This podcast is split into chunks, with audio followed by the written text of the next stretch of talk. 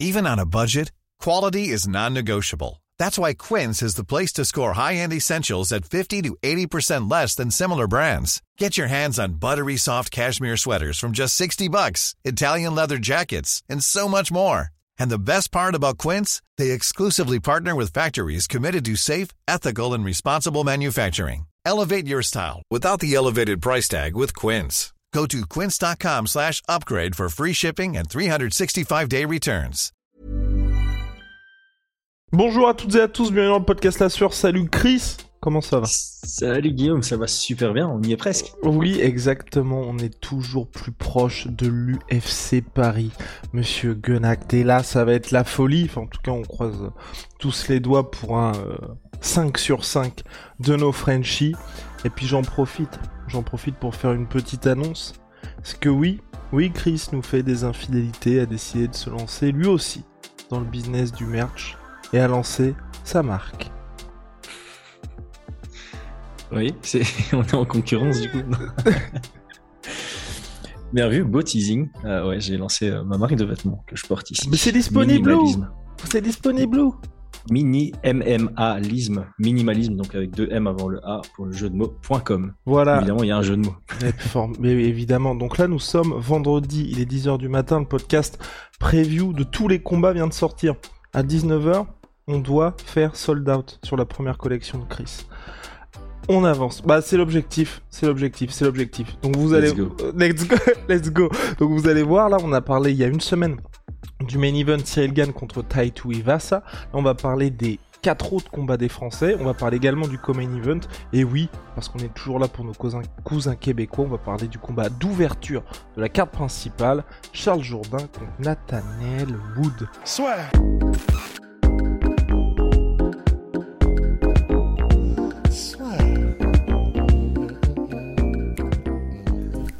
Entre dans l'octogone avec Unibet.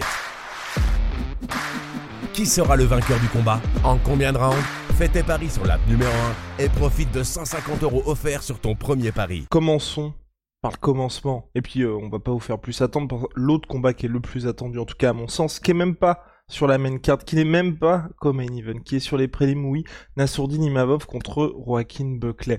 Ce combat-là, les deux l'ont dit, ça n'ira pas à la limite. Nassourdine Imavov aujourd'hui lors du Media Day a dit il y a quelqu'un qui va tomber, et celui qui va tomber va tomber sale, et j'ai bien ma petite idée sur celui qui va tomber sale. Et oui, les deux se sont bien cherchés.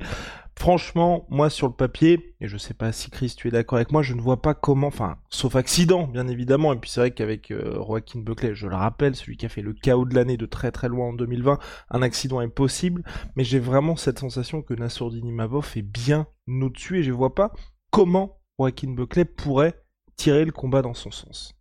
Ouais. On commence par celui-là? On commence par celui-là, monsieur. Parfait. Euh, bah écoute, je suis assez d'accord. C'est euh, le typique combat où on dit avant que ça se produise, Nassourdine gagne les minutes et euh, Buckley pourrait gagner des moments. Donc on a un Imavov qui devrait être en contrôle de ce combat, gérer à distance, appliquer la pression, mettre plus de volume, euh, toucher davantage en, termes de, de chiffres. Et ce qu'il va devoir gérer, c'est l'explosivité qui est très dangereuse du côté de Buckley. Le problème de Buckley, c'est que il envoie tout à 100%. Il n'y a pas de changement de cadence dans ses attaques. Quand il bouge, on sait que c'est parce qu'il va attaquer. Alors dans son dernier combat contre Duraev, on commençait à avoir un jeu de feinte qui s'installait. Mais ça n'empêche que c'est soit feinte, soit attaque à 100%. Il n'y a pas encore ce j'essaye de poser mon jab, j'essaye de poser mon jeu et puis de surprendre avec une explosivité. Et je pense que Nassourdine nous a déjà prouvé plus d'une fois qu'il est capable de gérer un combat, de gérer un athlète dangereux. Euh, le seul adversaire un peu comparable qu'il a rencontré euh, en termes d'explosivité, c'est Phil Hauss. Mais Phil Hauss est venu pour j'aime pas utiliser ce terme, mais il est venu pour blo bloquer le, combat. Il n'était pas là pour sortir le chaos à distance comme il a l'habitude de le faire. Il est venu au clinch, il a bloqué euh, à la cage, il a travaillé en dirty boxing et c'est ça qui l'a amené à une victoire à la, à la, décision. Ici, je vois pas du tout euh, Buckley faire la même chose, être même capable de le faire. Il a certes une bonne lutte, mais je le vois pas réussir euh, d'amener au sol Nassourdine. Donc ça devrait être une histoire qui se produit debout majoritairement et euh, ouais, la, la, différence de taille et la différence dans l'expérience de combat contrôlé va clairement à l'avantage du français. Très bien, Mister Chris. Bon, est-ce qu'on attend la fin pour placer directement au pronostic ou pas? On peut faire tous les pronostics d'affilée à la fin. Ça, les gens restent jusqu'à la fin de la Allez, on va faire ça parce qu'on sait, on sait que vous allez vous barrer directement. Non, mais moi aussi de mon côté, je pense que Nassourdine Imavov là, euh, c'était quelqu'un qui m'impressionne vraiment. Et euh, Buckley, c'est vrai que je te rejoins complètement sur son dernier combat contre Duraf. Moi, j'ai noté une certaine maturité et je pense que Mineur, ça lui a fait vraiment du bien euh, de se faire mettre KO par Alessio Di Chirico parce qu'on voit que dans son tempérament, c'est quelqu'un qui a tendance, qui est extrêmement sanguin et je pense qu'après le KO justement de l'année, il avait tendance un petit peu, à la suite de match-up favorables, il est vrai, de l'UFC, de, à mon sens, penser, tu vois, qu'il avait cet equalizer ultime et que peu importe ce qu'il allait tenter, il allait forcément se faire mettre KO et contre Alessio Di Chirico, bah, ça lui a montré que tu ne peux pas tout simplement rusher vers ton adversaire, c'est trop prédictible, enfin prévisible, pardon, tu mhm. risques de te faire mettre KO. Donc là, moi ça m'intéresse quand même un peu ce combat-là, parce que même si je place Nassourdine au-dessus, je pense que ça va être aussi intéressant pour Buckley, parce que peu importe le vainqueur, à mon sens, celui qui va gagner là sera promis à de grandes choses dans cette catégorie middleweight, en tout cas de grandes choses, en tout cas pour le prochain combat après. Là, à mon avis, l'UFC va mettre tout ce qu'il faut pour qu'il y ait quelque chose d'intéressant. Ah, c'est clair que le vainqueur ici, il doit, il doit commencer à titiller l'entrée du top 10 pour le, prochain combat. Et euh, ouais, ils ont, ils ont deux styles intéressants. Euh, je pense que Buckley, ils savent le vendre sur son KO qui fera, qui sera encore vu dans 100 ans. Toujours des vues, c'est ça exactement. Et, euh, et Nassourdine, je pense qu'il commence à avoir vraiment beaucoup de respect à l'international. Il a aussi un style qui est assez euh, agréable. Hein. Son surnom lui va très bien, Sniper. Il, il cherche bien ses frappes, il, euh, touche bien, et puis il n'a jamais vraiment été dans un combat ennuyeux, à part contre Phil Hauss, et c'était en dehors de son contrôle, on va dire. Donc, euh, on voit une progression, et moi, voilà, quand j'écoute des, des, podcasts euh, d'anglais ou d'américains, il y a beaucoup de respect sur, sur son nom. Donc, ici, il regarde en arrière par rapport au classement, il y a un gros risque face à lui et euh, c'est typiquement le genre de combat qui pourrait lui permettre de bien s'exprimer, de montrer qui il est vraiment. C'est exact, exactement. Et puis en plus, moi, ce que j'adore avec Nassour Nimavov, c'est vrai que c'est l'un des rares combattants français qui a vraiment ce côté méchant dans le sens, euh, dans, dans le bon sens du terme, à savoir s'il y a un endroit où vous allez avoir mal ou s'il y a un endroit où il faut vous frapper pour justement tirer le combat à soi, il va pas hésiter Nassourdine et j'aime beaucoup ça. C'est un petit vicieux. Ouais, exactement. Mais dans le bon sens du terme, une fois de plus, bien évidemment. Chris, on avance un petit peu et on va passer maintenant au co-main event. Oui, on est là, c'est la fête du slip, c'est complètement dans le désordre, mais on va en fonction des combats qui, je pense, vous intéressent le plus. Robert Whittaker contre Marvin Vettori, les restes d'Israël Adesanya s'affrontent à Paris. C'est un petit peu dur ce que je vais dire. Mais Robert Whittaker a perdu deux fois contre Israël et Adesanya. Marvin Vettori a également perdu deux fois contre Israël et Adesanya. Ils sont un petit peu bouchés tant qu'Israël est champion. Ils l'ont dit des deux côtés. Finalement, ils sont assez contents qu'il y ait Alex Pereira qui arrive pour le title shot face à Easy. On a Robert Whittaker qui est extrêmement complet. C'est vrai que pour beaucoup, moi y compris, hein, je me dis que c'est quelqu'un, franchement, il doit maudire Israël Adesanya parce que sans lui, je pense que en, termes de, va dire, de légende chez les moins de 84, bah, il y serait bel et bien. Et Marvin Vettori qui, mine de rien, euh, petit à petit, à mon sens, même si elle était, j'ai trouvé un petit peu précipité vers Title Shot, mais s'établit comme un nom sur lequel il faut compter, puis vraiment un temps quasi inamovible. Pour toi, Chris, vers où va aller ce combat? Vers une décision. euh, mais une belle décision cependant. Je pense qu'ils sont tous les deux très résistants. Euh, c'est extrêmement difficile de, les finaliser. Et à la fois, euh, Vettori est pas spécialement quelqu'un qui finalise ses adversaires. Si je me trompe pas, il a qu'une victoire par finish et c'est en, en, étranglement arrière à l'UFC. C'est, c'est, assez particulier. On en avait parlé pour Polo Costa. On a l'impression qu'il y a de la puissance en lui puisque c'est un vrai tank mais le fait qu'il soit si crispé, ça, ça lui fait perdre en, réelle puissance. Ça manque de technique, l'énergie se propage pas bien de son pied vers ses points, par exemple. J'aimerais toujours pas me faire frapper par lui, mais clairement, c'est pas quelqu'un qui va taper un, un KO sur une frappe et même des TKO. J'ai du mal à, le voir en, placer, sauf sur vraiment un très très bon timing. Donc ici, j'ai euh, là, là c'est vraiment le combat où j'ai du mal à voir Vettori s'imposer. Vraiment, euh, Vettori, sa grande force, c'est le fait qu'il soit capable de mettre une énorme intensité dans un combat et de rester dedans euh, en termes de cardio, d'énergie. Il garde jusqu'au troisième, cinquième round si c'est en cinq rounds et il reste vraiment aussi performant dans le dernier round que dans le premier en termes d'intensité de ce qu'il met et euh, de capacité d'encaisser, de capacité de délivrer ses, ses, attaques. Il commence à avoir un, un jeu en couche avec un, bon jab en garde ouverte, un bon direct, évidemment des bonnes petites combinaisons courtes. Mais Whittaker, je, j'ai du mal à le voir se faire amener au sol par Vettori. Il a vraiment une très très bonne lutte défensive. Euh, on l'a vu prendre des, on l'a vu prendre deux combats très compliqués contre Romero. Il les a, il les a remportés. Euh, il a un gros mental d'acier et techniquement, il est, pour moi, techniquement, il est largement au-dessus et c'est ça qui devrait faire la différence. Euh, sa gestion de la distance, ses explosivités, ses, ses blitz explosifs, son, son high kick arrière. Ouais, j'ai vraiment du mal à voir comment euh, Vettori pourrait vraiment inquiéter euh, Whitaker. Il pourrait voilà, le mettre en difficulté certainement, mais pas au point de gagner une décision ou de le finaliser.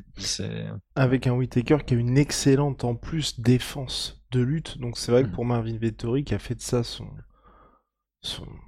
Bah, mine de rien, une de ses armes de destruction massive mm-hmm. parce qu'il instaure un petit peu d'incertitude chez son adversaire, ce qui lui permet de briller en boxe. Je pense aussi que ça va être un petit peu difficile pour notre cher Marvin Vettori. Ouais, c'est ça. Le Vettori, c'est le grind. Il, il, va coller à la cage, il va réussir ses amener au sol, il va chaîner sa lutte, il va, il va tout le temps, tout le temps, tout le temps dans la face de son adversaire. Mais ouais, Whitaker a une énorme expérience contre du très haut niveau et je pense qu'il n'y a rien que Vettori puisse proposer que Whitaker n'a pas connu par le passé et face auquel il n'a pas trouvé de solution par le passé. Voilà, récemment, le seul face auquel il n'a pas trouvé de solution, c'est Israël et Dassania, mais c'est des styles opposés avec Vettori. Et, euh, et, ouais, on peut combiner plusieurs athlètes précédents de Whitaker et ça donne un peu euh, Vettori. Donc je m'inquiète pas trop euh, pour Whitaker. Alors je peux toujours me tromper, hein, ça reste du MMA, mais euh, j'ai, ouais, comme, tu l'as dit, s'il n'y avait pas Israël Adesanya dans les parages, ça aurait été un champion dominant, je pense. Whitaker, il, on peut pas le nier. Vettori aurait été un des gros challengers, on aurait eu ce combat plus tôt. Et si ça avait été en 5 rounds, j'aurais peut-être une communication différente. Je pense que sur 5 rounds, Whitaker a, euh, Vettori a plus à proposer. Ouais. Mais sur 3 rounds, je pense que ce sera trop court pour que Vettori commence à prendre l'ascendant euh, en termes d'énergie et que du coup, ça égalise un peu la, la différence de qualité technique entre les deux. Entièrement d'accord, Chris. Entièrement d'accord. Et puis c'est vrai que Marvin Vettori, j'ai pas trop compris. Lors du lors Media Day, il a dit aussi quelque chose où c'est vrai que là, c'est peut-être là où il a pas de chance, mais il estimait que lui, de combat après combat, il progresse et que Robert Whittaker, on voit toujours le même là depuis quelques années. Alors un, je suis pas d'accord avec ça, et en plus, là où c'est vrai que ça aurait peut-être pu être quelque chose intéressant, pourquoi pas pour Marvin Vettori, c'est vrai que Whitaker montre pas non plus de signe de déclin. Ok, il a perdu deux fois contre Israël et Desania, mais sinon, il a vraiment nettoyé tout le monde. Et il a pas du tout une route facile vers le nouveau title shot après avoir perdu contre Adesanya, parce que de mémoire, il fait Darren Till, Canonier et Gastelum, voilà. Donc et sachant que Gastelum c'était en short notice parce qu'à la base il devait affronter Polo Costa. Et donc quand vous regardez mine de rien, que ce soit Darren Till ou Canonier, c'était deux gars qui étaient soit qui ont le title shot comme Canoni ou qui étaient fortement pressentis pour affronter Israël Adesanya. Donc c'est vraiment quelqu'un, voilà, il y a Adesanya juste en dessous. Vous avez Robert Whittaker et donc c'est pour ça que je, je partage ton avis, mais gardons les pronos pour, pour la suite. Chris, avançons, avançons avec Benoît Saint-Denis contre Gabriel Miranda. Les gens sont très très chauds sur BSD vous le savez, il a fait ses débuts en welterweight, catégorie qui n'est pas la sienne. En plus, petit traquenard, hein, puisqu'il était face à un pas du top 15, mais euh, bon, euh, Iso dos Santos, qui est quelqu'un qui a déjà été membre du top 15, qui euh, bah, est un des noms de cette catégorie welterweight. Il y a une guerre, il a encaissé beaucoup de dégâts. Vas-y, Chris. Ah, j'allais dire sa victoire contre Shane Strickland, elle est impressionnante à euh, Eliseu. Et voilà. Donc euh, oui, non, enfin bref, quelqu'un qui est connu et reconnu de tous. Ensuite, il a pris le temps de revenir, descendre dans la catégorie lightweight, qui est une catégorie bah, pour lui à l'UFC effectivement bien plus propice. Il a tranquillement poussé son dernier adversaire, Stolze, Stolze. Niklas Stolze. Stolze, voilà, je savais pas s'il fallait dire Stolze ou Stolze. Stolze, allez, de toute façon. C'est pas à moi qu'il faut demander.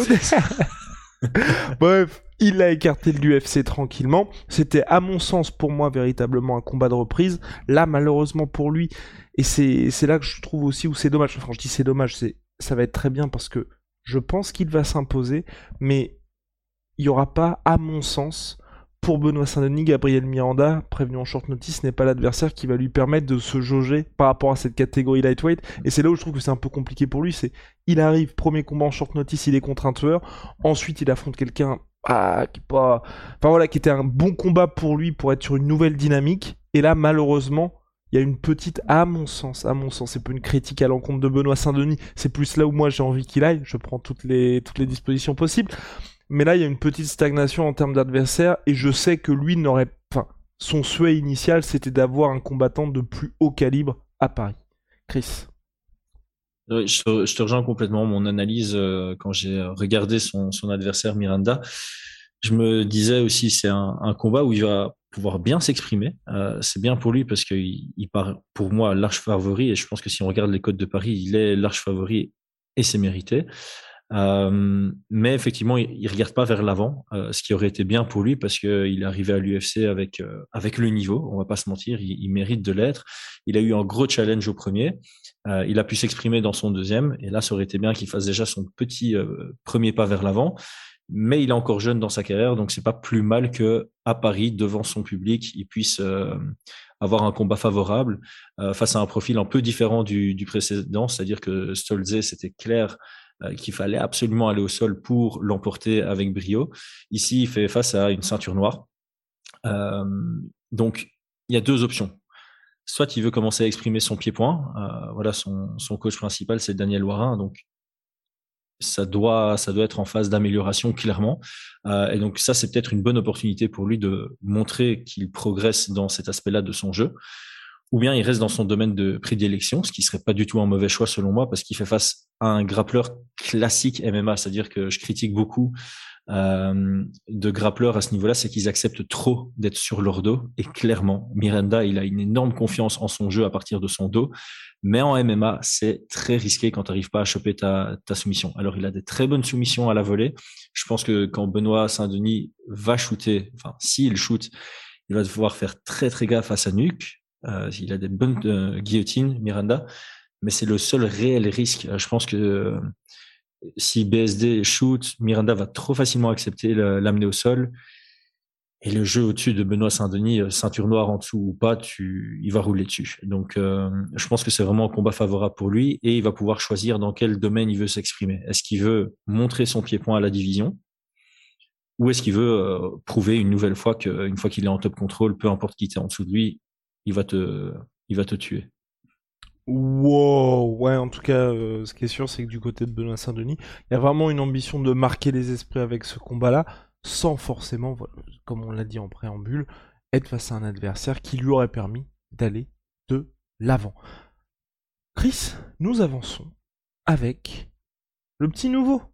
Il s'appelle William Gomis, prévenu en short notice, face à un autre adversaire, lui aussi qui va faire ses débuts à l'UFC, donc wow, Chris là il se prépare, il est prêt, let's go.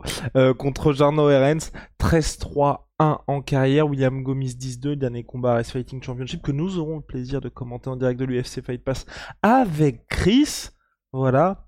Euh, let's go Ah non mais, non, mais là ça va, être, ça va être la folie. Pour Gomis contre euh, un booking assez particulier. Je j'ai pas pour souvenir de l'UFC qui organise un début contre début. Je pense que l'UFC n'aime pas faire ça parce qu'ils savent pas après jauger si le vainqueur a vraiment le niveau UFC et si le perdant est, pas du tout du niveau UFC. Après là, je pense euh. qu'ils étaient vraiment dans une situation avec annulation successive. Cédric Doumbé, Taylor Lapillus, mhm. il fallait un gars qui soit prêt. William Gomis était prêt puisqu'il devait combattre Ares Fighting Championship contre Alunai, mm. donc un combat qu'on attendait vraiment avec impatience.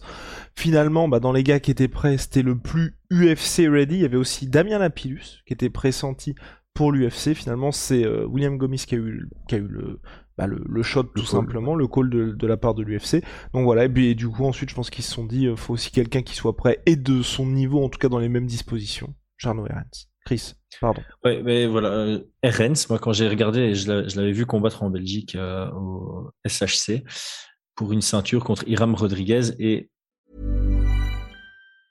Hiring for your small business? If you're not looking for professionals on LinkedIn, you're looking in the wrong place. That's like looking for your car keys in a fish tank. LinkedIn helps you hire professionals you can't find anywhere else, even those who aren't actively searching for a new job but might be open to the perfect role. In a given month, over 70% of LinkedIn users don't even visit other leading job sites. So start looking in the right place. With LinkedIn, you can hire professionals like a professional. Post your free job on linkedin.com slash achieve today. Il est très académique. Il m'avait pas particulièrement impressionné. Il est bon, mais euh, pour moi, c'est quelqu'un de voilà qui a un bon niveau régional. J'irai pas jusqu'à tirer, jusqu'à dire qu'il a un niveau euh, UFC. Alors, il a une super impressionnante victoire contre Max Kolga, euh, très belle uppercut en contre, magnifique timing, mais euh, c'est pas quelque chose qui, qui, je le vois pas reproduire ça. Euh, C'était plus un un coup de génie sur un combat.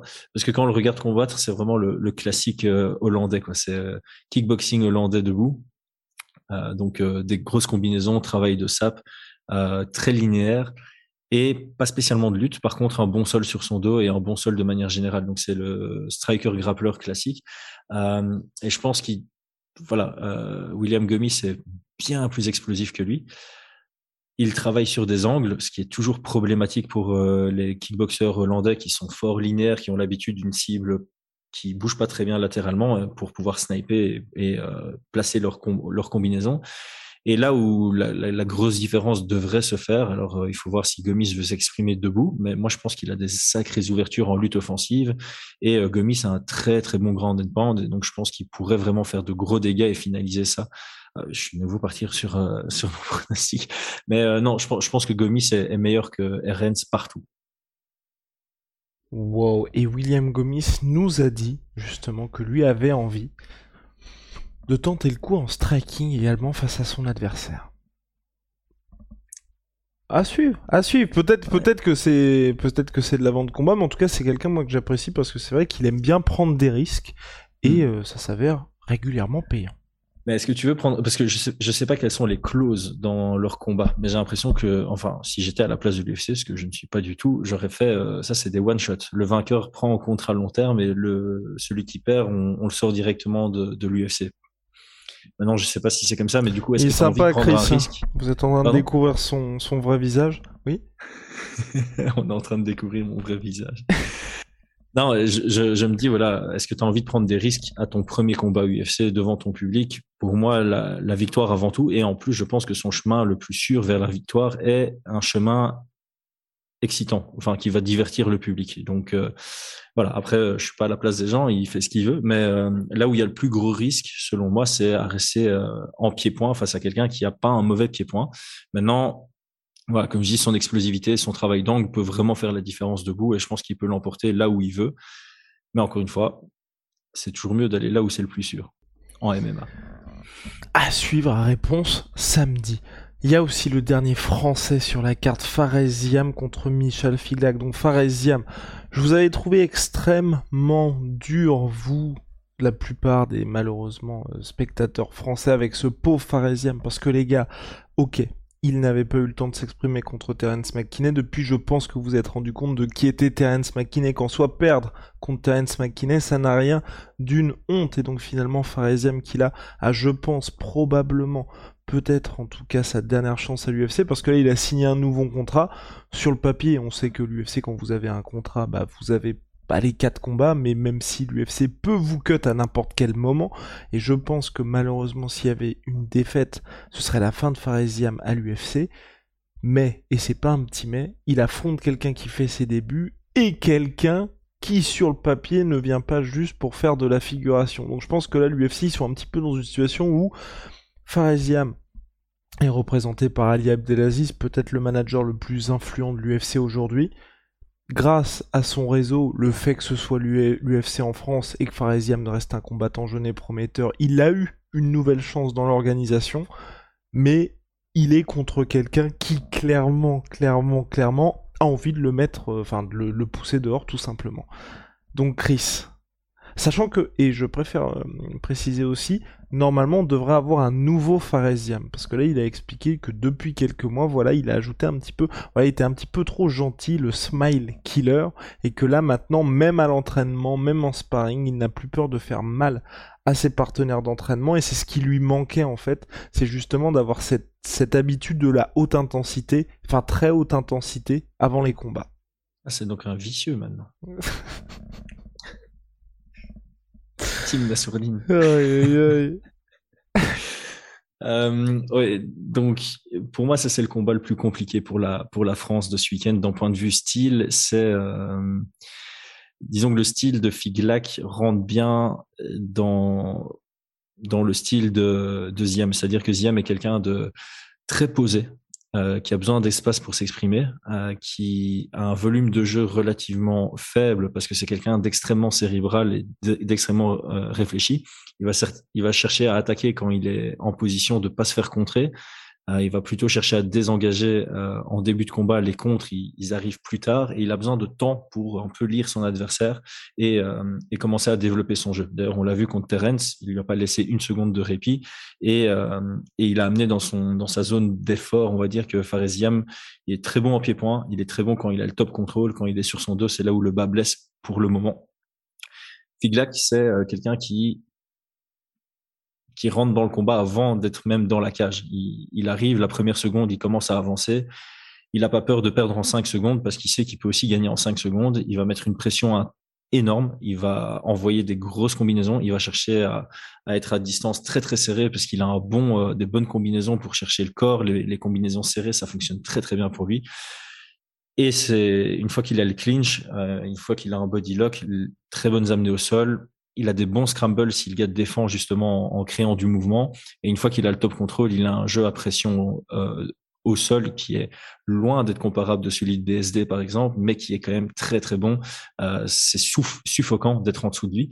Donc pour euh, pour Ziam, voilà, c'est il doit il doit être prêt à, à rentrer dans une guerre dès le début il va devoir utiliser beaucoup, beaucoup de mouvements pour garder de l'espace, euh, pour pouvoir pointer avec son jab, essayer de faire euh, justement reculer ou réfléchir Figlac pour arriver dans une dynamique de combat où les deux doivent réfléchir. S'il est dans une dynamique de combat où c'est à l'instinct, clairement, ça va aller à l'avantage de, de Figlac qui est habitué à ça et qui a une petite expérience pro, mais qui a une large expérience en amateur. Donc, il faut pas se laisser bercer par, euh, son palmarès. C'est quelqu'un qui, qui vient avec une grosse expérience, une belle expérience au Cage Warriors qui a affronté des bons noms là-bas et euh, qui arrive toujours, toujours, toujours à imposer son jeu.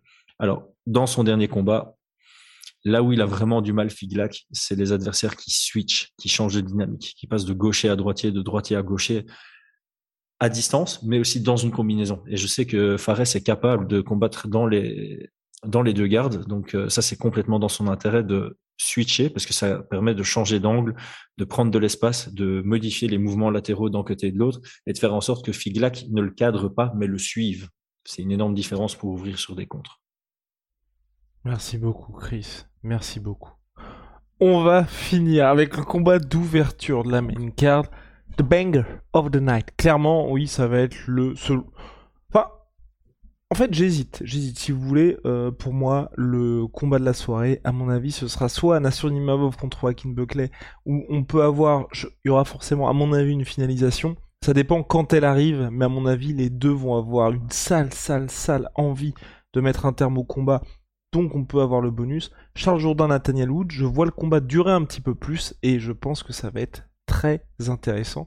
Point important, donc Charles Jourdain, vous le savez, on l'aime beaucoup à la sueur. Il a combattu récemment contre Shane Burgos. Shane Burgos qui est depuis parti au PFL. Donc c'était le premier adversaire du top 15 de Charles Jourdain. Un combat qui était très serré mine de rien. Enfin en tout cas moi j'ai trouvé que j'ai trouvé très serré.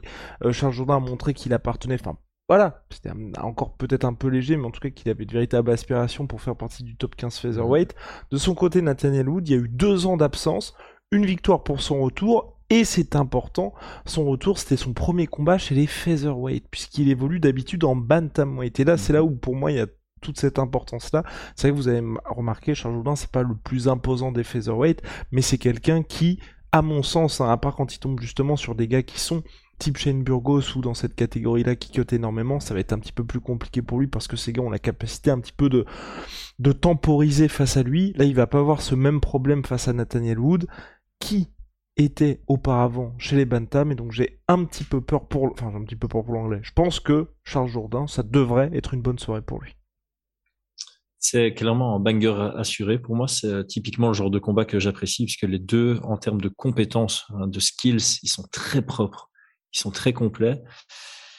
Mais c'est pas parce qu'ils sont complets qu'ils veulent garder le combat absolument euh, technique, réfléchi, posé. Euh, ils vont à la guerre Et du coup, ça nous offre des guerres techniques, ce qui est relativement rare. Il faut, il faut que les deux athlètes le soient, et là, c'est le cas.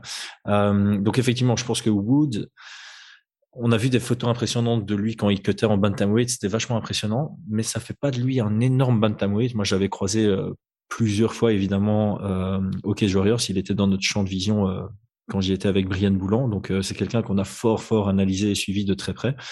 C'est pas le bantamweight le plus large. Donc, sa montée en featherweight contre Charles Rosa, elle était impeccable. Très, très, très grosse performance mais on voit quand même qu'il risque d'avoir du mal physiquement dans la division. Et là, quand il va, il va prendre des, des points de, de Charles Jourdain, je pense qu'il va le, vraiment le sentir.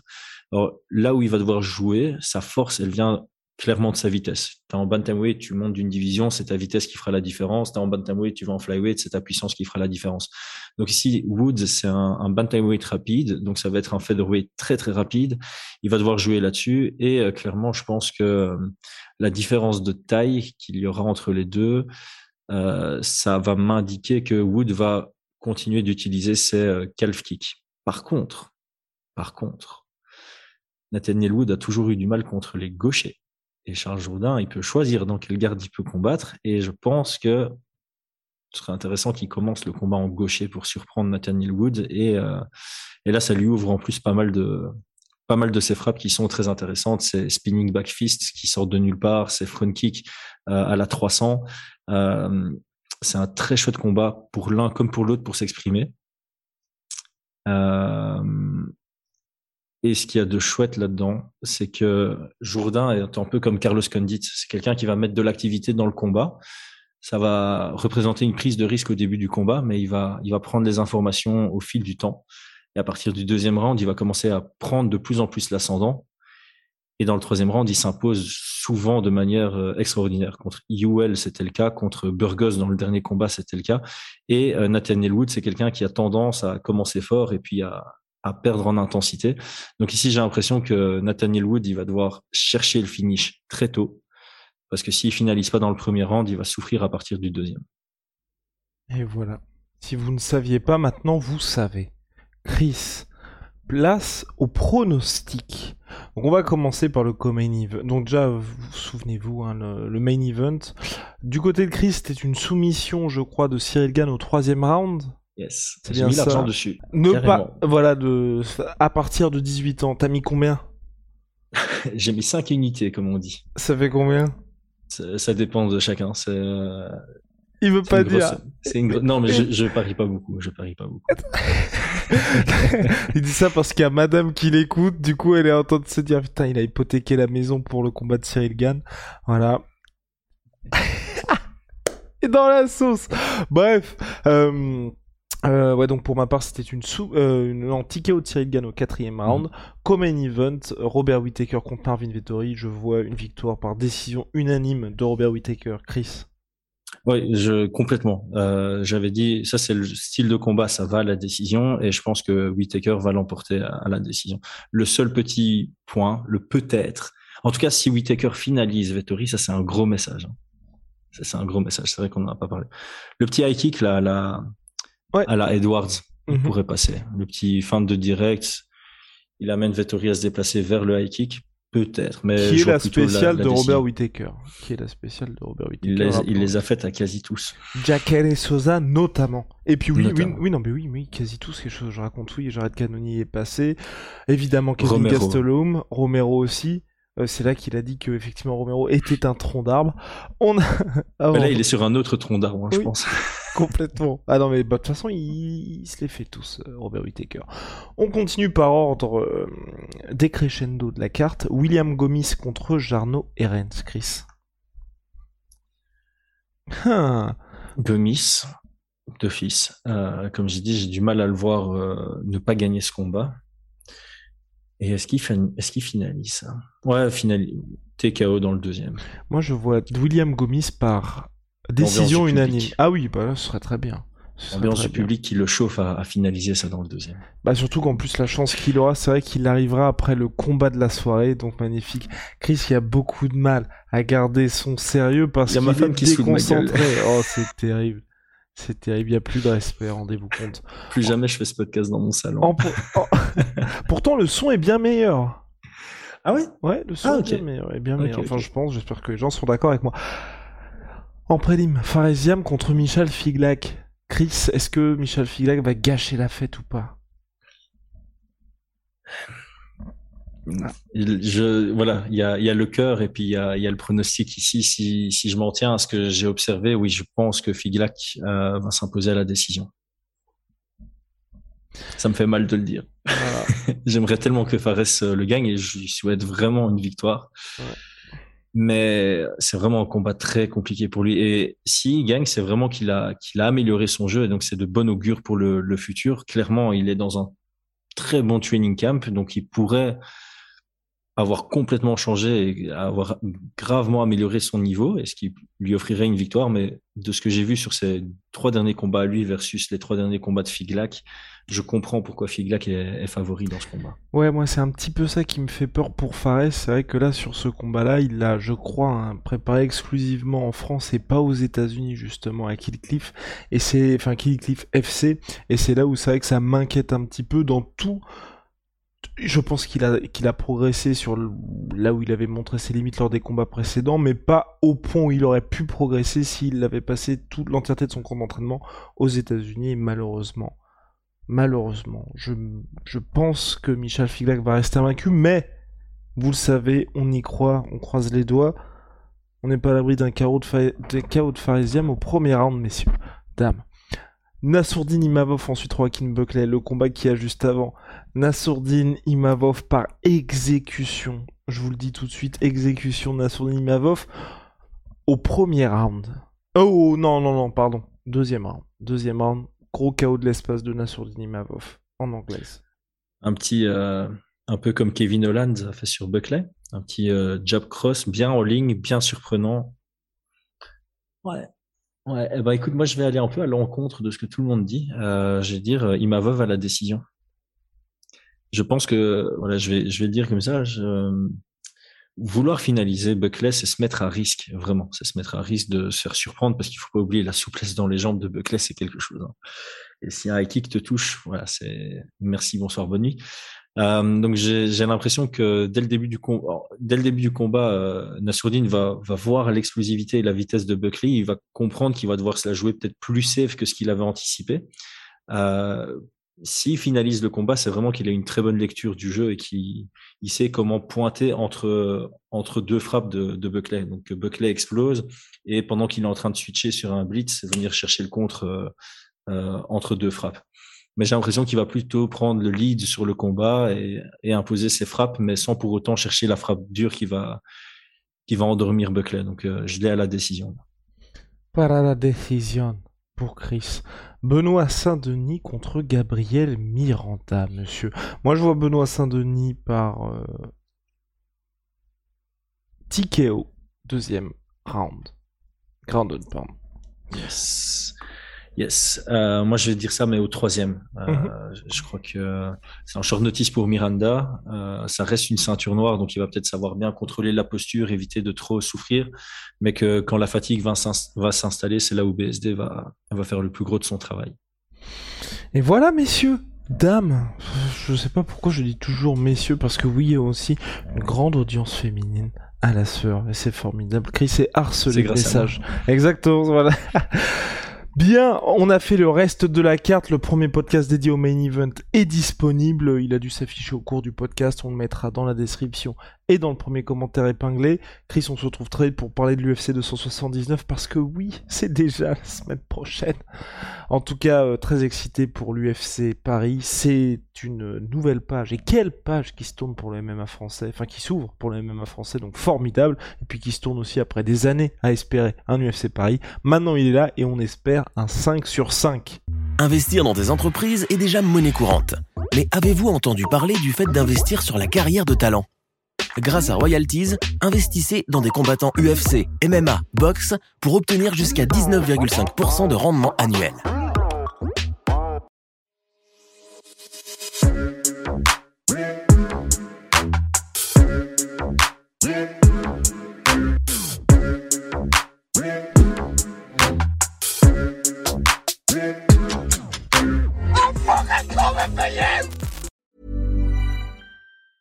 Planning for your next trip? Elevate your travel style with Quince. Quince has all the jet setting essentials you'll want for your next getaway, like European linen, premium luggage options, buttery soft Italian leather bags, and so much more. And it's all priced at 50 to 80% less than similar brands. Plus, Quince only works with factories that use safe and ethical manufacturing practices. Pack your bags with high-quality essentials you'll be wearing for vacations to come with Quince. Go to quince.com slash trip for free shipping and 365-day returns.